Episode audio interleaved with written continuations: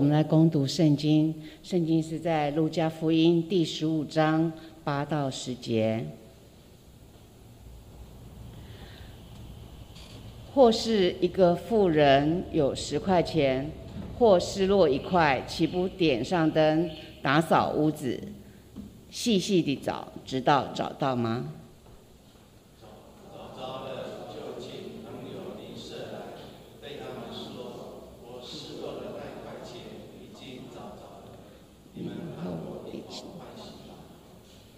我告诉你们，一个罪人悔改。在神的使者面前，也是这样为他欢喜。这时候，我们请牧师来为我们讲到，今天讲到是题目是诗前的比喻。亲爱家人，大家平安。我们开始进入神的话语之前，我们跟后面的人或隔壁的人一起祝福说：愿你天天多蒙福。我们一起来做一个祷告。亲爱的父神，谢谢你让我们有中秋假期。我们弟兄姐妹有人回家，有人出外旅游。父神，求你帮助他们出入东门福，也让我们来到神面前的弟兄姐妹再次因为你的话语有新的看见、新的体会、新的祝福。我们特别将这个时间分别为圣，求神带领。祷告奉耶稣的名，阿门。今天我们所读的经文是。路加福音第十五章三个失落的比喻，之前我们今天讲到失养的比喻，我们要开始进入第二个比喻，叫做失钱的比喻。说到失，我们第一个想到就是失去。其实人生最困难所面对的就是失去的问题。我印象非常深刻，我在国小二年级或是三年级的时候，跟我哥哥去看十月十号国庆日的阅兵演习。我们想起那个年代当中，很多人就会到总统府四周围当中去看整个阅兵的典礼，人非常非常的多。当整个典礼结束以后，我跟我哥哥就失散了。那时候还是国小。心中充满了恐惧跟害怕，我不断的大声喊：“哥哥，你在哪里？”可是我一直找不到我哥哥，我就随着人群一直走，一直走，然后从国总统府，然后走到对岸的板桥去这样子翠。我心里越来越害怕，因为怕失去。我更害怕的就是我找不到回家的路。可是，在印象当中，我每年。在暑假、寒假就会跟我爸爸去中央市场，然后去工作。所以我就沿路一起问说：“请问中央市场在哪里？请问台北市的中央市场在哪？”我只知道这样的话。然后一路的走，一路的走，然后走到了晚上，透过人家的指引，才找到我爸爸工作地方。可是我爸爸是晚上八点到十点当中才会上班，我就一个人就坐在那个地方，一直等，一直等，等到睡着了。这是我人生当中一直无法磨灭的失去的记忆。那个失去让我对前面的路，甚至对所要发生的事产生了恐惧，因为我怕我爸爸找不到我，我怕。我找不到回家路，我怕我从此以后就成为一个流浪儿，流浪在台北的街头、新北市的街头。每个人面对一个害怕失去的时候，其实我们内心就会感到很大的恐惧。可是，当我面对失去的时候，我们要用什么态度去面对呢？我要举中国历史当中一个非常有名的一个故事，叫做苏东坡，也就苏轼的故事。我们知道，整个苏轼的官运跟一般人来讲不是那么顺遂，他甚至被贬，他从一个好的都市，然后一直贬，一直贬，最后被贬到海南岛。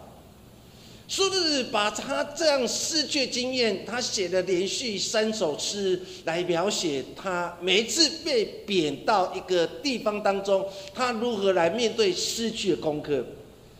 他第一次被贬到房州的时候，苏轼苏东坡他就这样说：“长江绕郭知鱼美，好竹连山绝笋香。”他的意思说，当我被贬到黄州之后，哇，我发觉这个地方真的非常棒。为什么？因为那个地方的鱼又美又好吃又肥，不仅鱼又大又肥又好吃。其实连山中所种种植的竹笋也非常好吃。现在家人当你好好去想，我从一个都啊京都市，然后被贬到一个很乡下的地方黄州，他如何来告诉他自己，不能因为失去了官位或被贬到一个乡下当中而自觉的不公平或很多的埋怨？他反而转换一个心境，然后告诉自己说：“没关系，来到这个地方，鱼又大又肥美又好吃，山中的竹笋又好吃，这是非常极美的地方。”他本来认为说，他的人生当中可能就是在黄州当中来过他的一生，没有想到他又被贬第二次来到了惠州。当他来到惠州的时候，他就这样说：“日显荔枝三百颗，不辞常作岭南人。”他说：“当我来到惠州之后，你知道当时的惠州其实就是一个脏疫非常严重的地方，很多的毒气不适合人居住，所以苏轼苏东坡又贬到这个不适合人居住的地方。可是他对他自己这样鼓励，虽然又失去了。”但是我相信，在失去当中，我还是要换个心境来面对。他说：“哇，这个地方哦，出产的荔枝哇，又大又好吃，是一个非常好吃的荔枝。不仅如此，他说，与其埋怨，他对他自己告诉自己说：我希望我永远就住在这个岭南这个地方，因为这个地方非常好吃地。”当你去读这段诗句当中的时候，你就可以看到，哎，你第一次被贬到黄州，哇，你可以短暂的自我安慰。可是你越贬是越到山区里面，尤其到了惠州，就是瘴疠之际，很多毒气的地方，不是人居住的地方。可是苏轼、苏东坡他依然的说，没关系，这个地方出产的荔枝，我每天可以吃三百颗。太好吃了，这个地方确实是适合我居住的地方。或许他认为他可能一生当中要在惠州过人生，没有想到又接到政府的命令，他又第三次被贬到更远的地方，就是儋州，也就是现今的海南岛。当他被贬到海南岛的时候，他又说了。写了一段的诗句，他说：“他年谁作余地志？海南万里真吾乡。”他说：“若有一天，当大家要写这个地方的人物历史的时候，请告诉大家，海南这个地方就是我的家。他认同海南，他想说一辈子就住在海南这个地区。”亲爱的家人，当你去读。苏东坡、苏轼的故事当中的时候，其实你就会看到，当一个人面对失去的时候，他不是埋怨或是怨天尤人，他反而去接接受他的现况。他知道，唯有我接受他的现况，我才有办法去面对那个失去。做面对失去最好的事情，那就是懂得放下，而不是在那埋怨。圣经当中也有一个故事，就是路德记的故事。路德记，她的婆婆拿二米跟她的先生带着她的孩子，她所居住的地方发生了旱灾，他们想要寻求一个新天新地，于是到他们的仇敌摩押地去居住。他本来以为在了摩押地就可以从此以后安居乐业的过生活，没有想到路德那个拿二米面对的先生的过世，又面对两个孩子的过世。一下子，所有的依靠全没有了，他失去一切所有的盼望了。于是，他呢对他的媳妇路德说：“你们回去吧，你们再嫁吧。我现在一无所有，我不过是一个孤单的老人，你们跟我是没有任何的希望。”哪有面面对失去、失去先生、失去孩子，他已经失去了活下去的盼望，他只想到回到他的故乡来安养天年。于是他对他的媳妇路德说：“你们回去吧，你们回去吧。”可是我们看他的媳妇路德怎么说？在路德记第一章的十六到十七节，他这样说。路德说：“不要催我回去，不跟随你。你往哪里去，我也往哪里去；你在哪里住宿，我也在哪里住宿。你的国就是我的国，你的上帝就是我的上帝。你在哪里死，我也在哪里死。你站在哪里，除非死能使我与你你我相离相离，不然愿耶和华重重的降罚于我。”路德记当中，其实最美的就是这一段。路德竟然对她的婆婆，因为路德知道我的婆婆已经没有丈夫了，我的婆婆已经没有两个孩子了，她已经失去一切所有的，她现在是最孤单的一个人。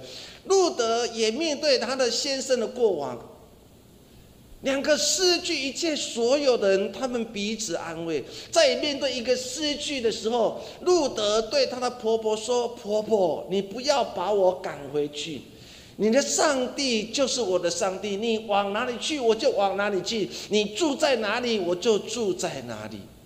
因为路德知道，在面对失去，最好功课就是陪伴人经历生命当中最大的难处。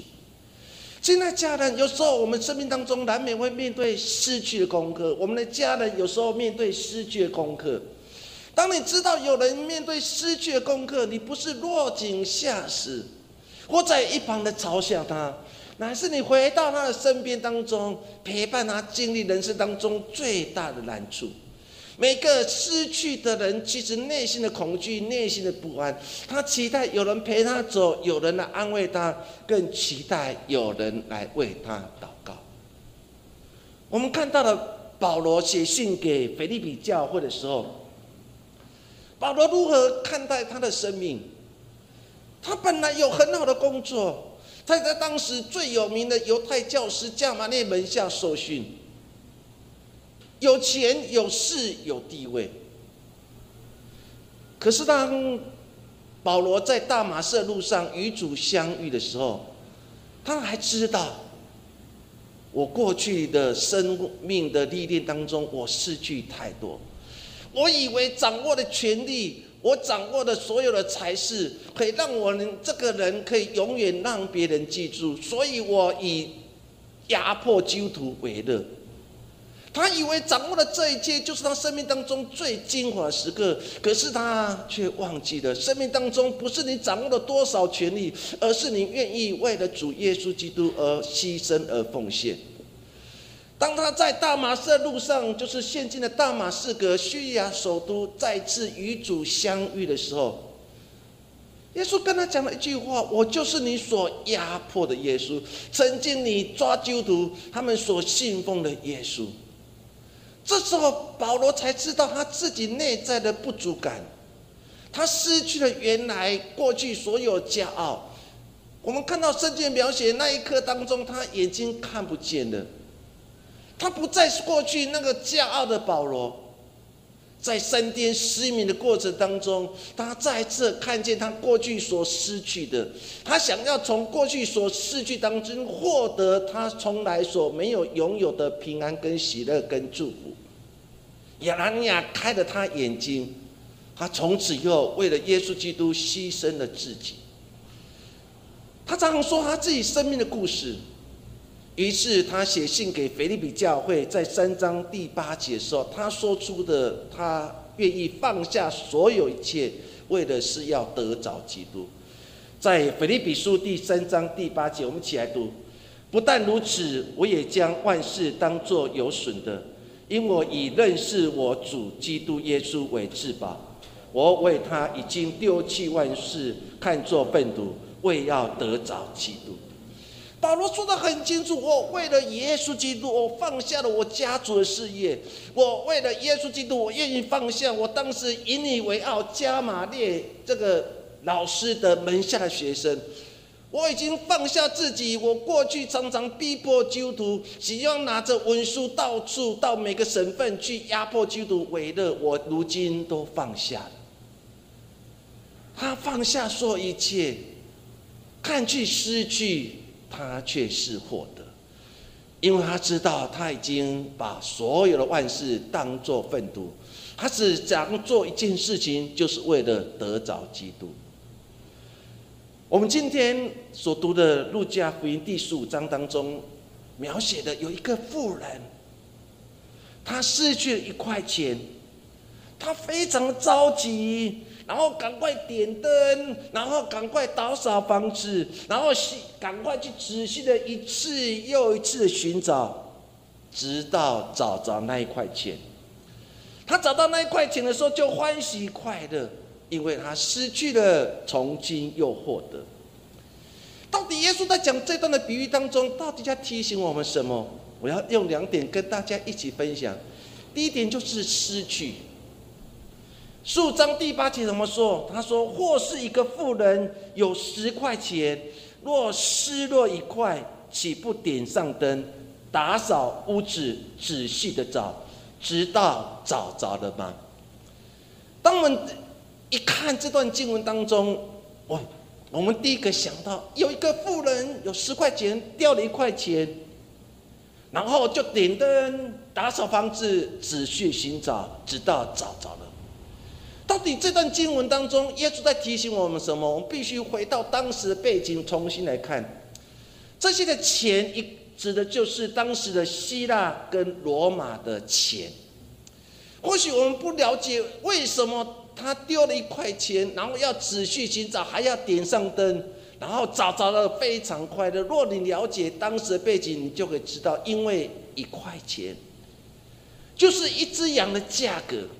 就之前我们在讲饲养比喻当中的时候，那个牧羊人他失落了一只羊，他把九十九只羊给暂时放下。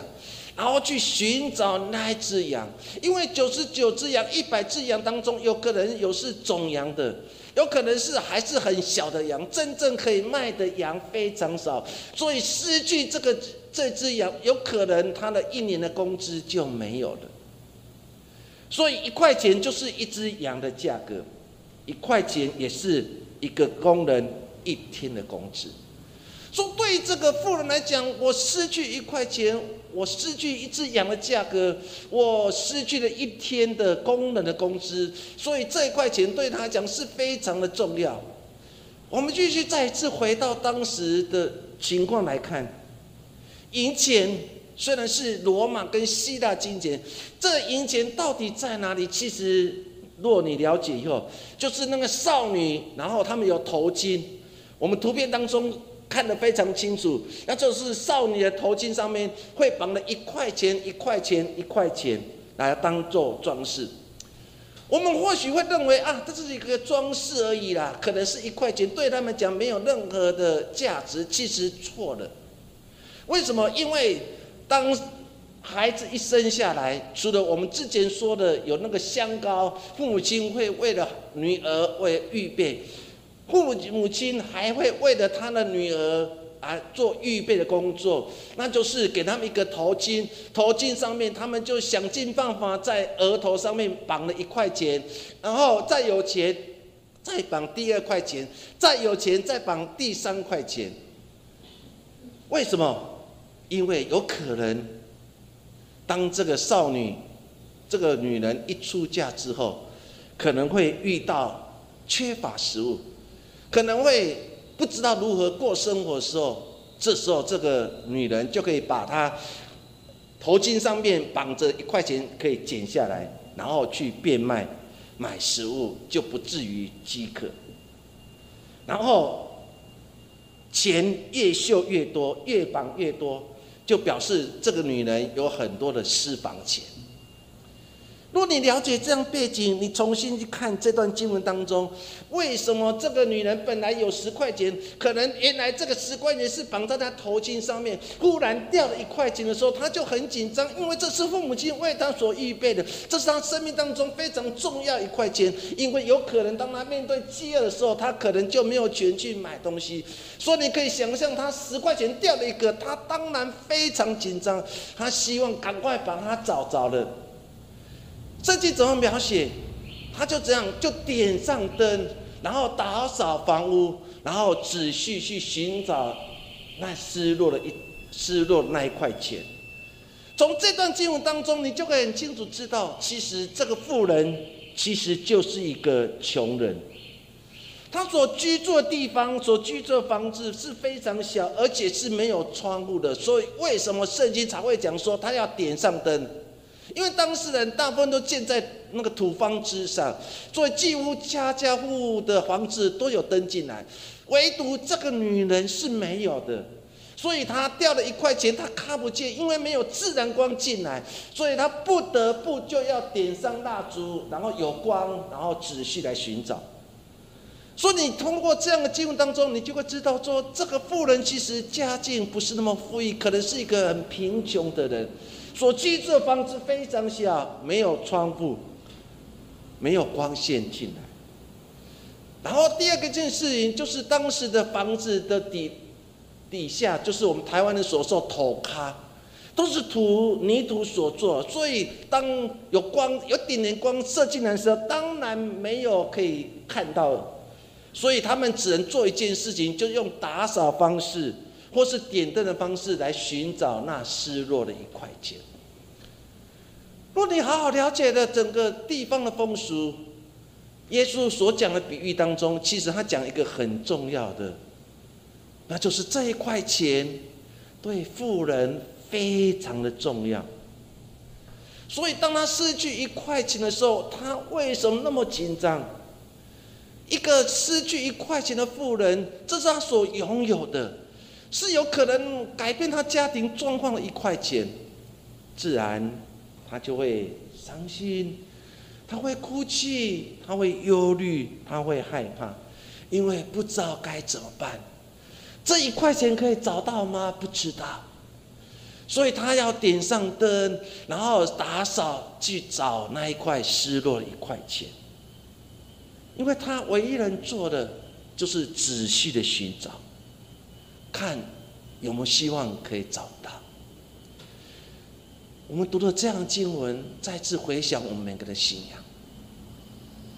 我们常常用自己的方法去寻找一个希望，可是，在寻找希望当中，我们却常常的碰壁。我们看到就业当中的雅各，他一直耍他自己的聪明，骗了哥哥的长者名分，骗了爸爸的祝福。从此以后，他必须流浪，然后到舅舅拉班的家当奴仆。一路上走来，他一直靠着他自己的聪明，可是他发觉，原来我所失去的，比我获得的还要多。他到最后，最后知道一件事情，尤其当他回家要找他哥哥，要落土归根的时候。他心里又很害怕，害他的哥哥以扫会不会来害他，想要杀他。于是他把他的他的太太，然后走前面，他他和他最钟爱的太太走后面。你读到这样经文当中，到最后圣经描写那一夜，他与天使摔跤了，他才知道原来过去。我走了太多的冤枉路，过去我常常靠自己的方法想要找一个出路，但是我如今错了。雅各的生命就在那一刹那当中完全被扭转了。我们的生命当中有时候不断的在一个搏斗当中，我们生命当中常常靠自己想要找到一个出路，可是我们走了太多的冤枉路。当你好好去读这段经文当中，这个妇人。当他失去一块钱，那内心的忧虑、内心的害怕，他生怕找不到那失落一块钱。或许他的头巾上面只只有那十块钱，这个十块钱对他来讲是非常重要，因为有可能是整个家庭的经济命脉。今天我少了一块钱，可能我的家庭经济会遇到一些困难。所以你可以想象，这个妇人在打扫、拿着灯仔细在找的过程当中，她一定会这样祷告说：“神啊，我求你帮助我。”如同我们有时候失去，有时候我们害怕，有时候我们在寻找的时候，我们会祷告说：“神啊，求你帮助我，赶快找到我所失去的。”神啊，我现在身体生病，神啊，你赶快来医治我。或许那个妇人在倒扫过程当中一定很流着泪，一定心里害怕。那万一我找不到怎么办？这是我唯一的，这是我我我我我生活需要的，我该怎么办？我该怎么办？或许在寻找的过程当中，那个妇人一定伤心又害怕。他能做的就是仔细的寻找。我们刚才不断在讲。雅各的故事，雅各故事当中，我们看到的这个雅各得到了父亲的祝福，得到了长者名分，可是所带来的就是仇恨，因为仇恨，他必须要逃，然后过着流浪的生活。亲爱家人，有时候面对失去的时候。或许我们内在生命当中会感到惊慌，有时候面对失去之后，我们想要各种方法去补足，靠自己的智慧，靠自己的能力，可是我们却发觉原来是一场空。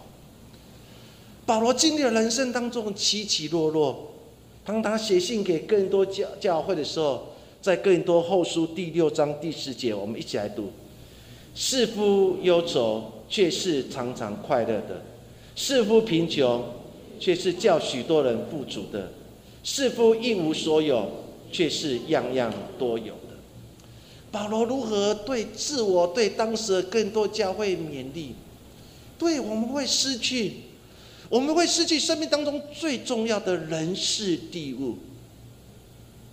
但是保罗说，看起来是忧愁的，可是我们却是喜乐的。看似贫穷的我们，却是富足的；看似一无所有的我们，却是样样都有。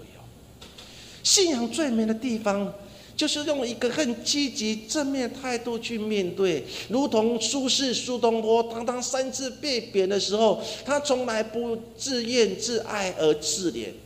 他如何从那个环境当中去找到一个新的乐趣，找到一个新的盼望？亲爱家人，这个富人失去一块钱的时候，他没有说算了吧，没关系，我还有九块钱。他把他所失去当做他生命当中最宝贵的，说他尽有可能点着灯打扫，仔细寻找，希望能找着那失落的一块钱。看去是失去，可是到最后，圣经描写他又重新找着了。亲爱家人，保罗在信仰上在提醒我们每个人一个很重要。虽然有时候我们会对失去的功课，当我们面对失去的时候，其实有时候我们心里非常伤痛。尤其我们面对失去亲人，尤其我们面对的经济的压力、失去的工作、失去的很多很多的事的时候，我们用怎样的态度重新去调整自己的心态？不就是保罗在提醒哥罗啊哥林多教会所说的，看似一无所有，但是不要忘记有耶稣，我们样样都有。第二件事情跟大家一起分享的，当这个妇人仔细去找，终于找到了。圣经来看这段经文当中第十五章第九节，他怎么说？他说找着了。就请朋友邻舍来对他们说：“我失落那一块钱已经找着了，你们和我一同欢喜吧。”亲爱家人，当你看到第九节，这个妇人点着灯，然后打扫，然后仔细找之后，他找着了。亲爱家人，这个失落一块钱对这个妇人来讲是如何的重要？因为它是一天一一个工人的价格。所以他找到这一块钱的时候，他竟然对所有的亲人朋友来来来来来，你们一起来。他说：“我失落的那一块钱，我已经找着了，我已经找着了，你们跟我一同的欢喜快乐吧。”一块钱的遗失对穷来讲是一种伤痛，因为这是他们所拥有的、仅有的。所以当他们找着之后，当然他们会充满了欢喜。一块钱找到了，带给这个富人当然有一个全新的感受，那就是他失而复得。你站在这个富人的角度，或许我们也会跟他一起快乐。因为本来是一个忧伤的状况，本来是一个害怕的状况，因为他失去了一块钱，这个一块钱有可能改变他整个家族命，改变他的家庭的命运。他想尽办法就要使重新获得这一块钱，把这一块钱给找到了。所以当他找到的时候，当然他一定是欢喜快乐，因为这一块钱可以改变他家庭的生活。所以当他找到这一块钱的时候，他一定是出去跟他讲说：“你看，我已经找到了我们家庭的生活的所需这一块钱。”它代表的就是失去而获得的心境。有时候我们遗落了，重新找着了，或许这种喜乐只有你知道，我知道。有时候我们在找一种东西，找了很久，晃来晃去，一直找不到。可是当你看见在原来在那个桌子底下，当你找找的时候，你的心就得到很多安慰，你就感谢上帝，上帝感谢你，我终找到我失去的东西。富人或许也是，整件事情当中，你站在一个富人角度去看，他从一个失去，然后到一个得到。从本来非常焦虑的，他最后欢喜快乐。他跟其他人一起来分享，说：“我所失去的，我已经找着了，因为这是他所拥有的。”亲爱家人，这就是一个富人他心里的心境：从失去到得到，从焦虑到喜乐。我们每个人生命当中，不也常常经历这样状态吗？当我们失去当中，我们重新获得了，我们就感谢神，我们就赞美神，我们就说：神啊，原来你是独一的真神，你是看顾你的选民的。富人不也是如此吗？他本来是一个很焦虑的、很害怕的，所以他必须点着灯，必须然后仔细的寻找，希望找找那失落一块钱。说他本来是很焦虑的。然后到最后找到之后，充满了喜乐。亲爱家人，我们每个人生命的过程当中，常常会经历从失去到得到，从一个焦虑到喜喜悦。更重要的，当我们面对不同的人生的状况，不管我们在面对失去，或面对焦虑，或面对害怕的时候，我们到底想要靠的是谁？是靠着自己的智慧，靠自己的能力来胜过？我们常常认为人定胜天。我们常认为人的智慧已经可以到外太空了，可是有人却常常面对一个不明的疾病，对人类的生命产生了通缉。尤其最近从去年开始的疫情，不就是如此吗？我们真的认为我们的生物技术、医疗技术可以胜过神所创造一切吗？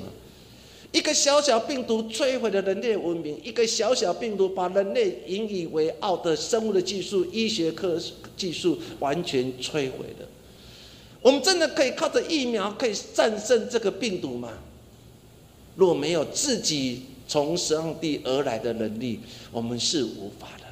如果我们人失去了免疫力，若人失去了从上帝而来的能力，再多的疫苗也无法抵挡的病毒的攻击。说求神帮助，我们必须重新回到原来上帝所创造美。上帝原来所创造世界是如此的美，因为圣经描写创世纪第一章这样描写说：上帝把他所创造一切当作是好的。这个原来是好的，却因为人的罪进入了，破坏了原来这个美的世界。现在，家人，我们必须再次回到到信仰原点，找到你与神之间的和好。若你生命出现了破口，你必须回到原来当初你与主相遇那一点。当你看不见未来出路的时候，你必须回到原来你与主相遇那一点。当你开始要面对选择的时候，你不知如何选择，你必须回到原来你与主相遇那一点。你重新找到神，你才会有办法去找到自己。整个人类历史不就是在告诉我们，人再聪明，我们可以造巴别塔，我们可以造一零一，我们可以造阿尔法塔，我们不断的去比谁的国家的财力比较久，然后越来越做高塔，可是我们却面对着一次又一次的对人类的攻击。亲爱家人，你好好去想这个妇人，她失去了他最宝贵那一块钱，是改变他家庭经济一块钱。当他失去的时候，原来是非常焦虑、害怕、不安。他想尽办法就要去仔细寻找，找着那失落一块钱。当他找到之后，他得到时候就充满了喜乐。今天我们的神不也是如此吗？我们迷失了，我们走偏了，我们偏行己路了，我们走在以为自己所走的正确的道路上面。我们的神一直在期待你回转吧。当你愿意回转来跪向他的时候，神不也是如此吗？他找到我们这失落的人，他就欢喜快乐，跟普天下宣告：我的孩子回来了。就如同浪子比喻当中的父亲，对小儿子没有任何的苛责，只是一个拥抱，只是一个亲吻，只是一个，然后。开始摆宴席，对所有人说：“我的儿子失而复得了。”我们今天，我们的神依然在等待你回家，不是只有肉体回家，你的心灵也要一起回家。到了路加福音第十五章第十节当中，他这样说：“我告诉你们，一个罪人悔改，在上帝使者面前也是这样为他欢喜。”圣经非常清楚，整个故事当中，耶稣要再次对法利赛人跟文士说：“当你们在指责我跟这些人一起吃饭，坐在一起的时候，其实你们已经失去了这些人。这些的罪人，这些税吏是你们所看清的，但是神看重这些迷失的人。”不要用自己的眼光去代替上帝眼光，不要用自己的批判来代替上帝的爱跟怜悯。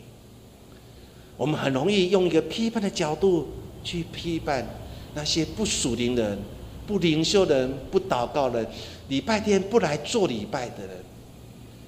可是我们却忘记了他生活的所需、他的困难、他内心的挣扎。亲爱家人。求神帮助我们，在这时代当中，或许换一个心境，或许成为一个神的角度来看这件事情。圣经描写说，一个罪人，一个走迷失人，只要他愿意悔改，在上帝使者面前也为他欢喜。今天，只要我们愿意悔改，回到神的面前，我们的神依然的接纳我们。我们是不是已经失去了被拣选成为基督徒的喜乐？这是我要跟大家分享最重要一段话。今天你跟我都被拣选，当我们成为基督徒的时候，那一种的喜乐。可是我们已经慢慢的失去我今天被拣选成为基督徒那的喜乐。我们接受了太多外来的资讯，很多的苦读的思想，很多负面的思想来捆绑我这个人。我已经失去那个平安喜乐，基督再也不像初代的教会的信徒那种喜乐。我一直在讲我奶奶的她生命的故事，她是一个不认识的人，他只会读白话字，他不认识字。他唯一能做一件事情，就是把圣诗一首一首背起来。每次我跟他一直走，要去教会做礼拜的时候，他总是沿路唱着圣诗。每次陪着他走，陪他回来的时候，他很喜欢讲他过去生命当中最大的难处，就是他所面对的八七水灾。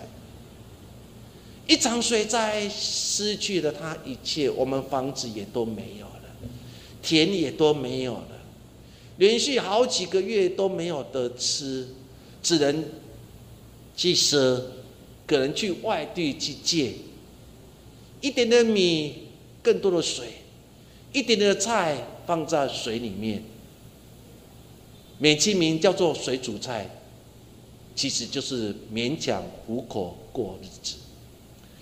在面对一切失去的时候，这些老一代的信徒没有因此而埋怨神。在失去了一切，他们还是到教会去做礼拜，教会满目疮痍，泥土半个人高，大家一起唱着圣诗，一起挖着泥土，不是用刷挑，是用木板，用手。一点一滴把积在教会的泥土当中一块一块的清出去，在清的过程当中，不断的赞美，不断的感谢，嘴巴唱的记贺朋友就是耶稣，但登嘴嘎挂还的。这些初代教会的信徒，在这种环境失去一切所有的时候，他们没有失去成为一个基督徒的平安喜乐。今天我们每一个，包括我自己，我们每个人享受前所未有的平安，我们享受前有未有的好的人气、好的装饰品，甚至好的建筑物。可是我慢慢却越来越失去了来到神的教会那种欢喜跟快乐。我奶奶每天只要到礼拜天，她总是两三点就起床。有时候半夜起来尿尿的时，我就看到我奶奶坐在那个地方，然后把她的长头发就放下，我都帮她被吓死了。她用了那个油抹的她的头发，然后一直梳她的头，然后穿上的她认为最正式的服装，要等到天亮，等到做礼拜时间，她的孙子要带她去教会做礼拜。这是老一代的信徒。他们的信仰的人生的历练，亲爱家人，为什么这个妇人失去了一块钱，他要想尽办法就要把它找到，因为他知道这一块钱对他来讲是如何的重要。你跟我都是上帝看为最重要一个人，上帝看到你迷失，上帝看到你不见了。他内心的恐慌，内心的害怕，他不断的说：“孩子回家吧，孩子回家吧。”他想尽办法为你排解世上一切困难，无论在经济上面，然后肉体上面，身体生病的时候，他不断的想要为你排解这一块你所面对的困难。他期待的就是你回家吧，求神帮助我们。今天我们回家了。我们抛开所万事，来到神的教会敬拜，我们回家。耶稣为我们而高兴，求神帮助我们。人生当中难免会面对失去的功课，但不要忘记，回到神的面前，重新找到你与神的关系，就会看到一个新的希望。我们来做一个祷告。亲爱父神，谢谢你。我们曾经也面对失去，面对失去的时候，那种恐慌、害怕跟焦虑，不知道如何能看到希望。就在我们最脆弱的时候，祝你找到我们，我们再次与主相遇，我们才知道，原来我们所失去的。神会为我们预备，我们为了耶稣，也会放下万事，为了得着他。耶稣，谢谢你，愿你的话语成我帮助。我们绝对不是一个失去而不愿意回头的人。帮助每个家人，当我们知道有谁失去、有谁迷失的时候，主啊，求你让我们成为一个寻找他们的人，把他们带回教会。把他们带回到上帝面前，让他们再次经历被神所悦纳的喜乐。耶稣，谢谢你，我们将祷告奉耶稣的名，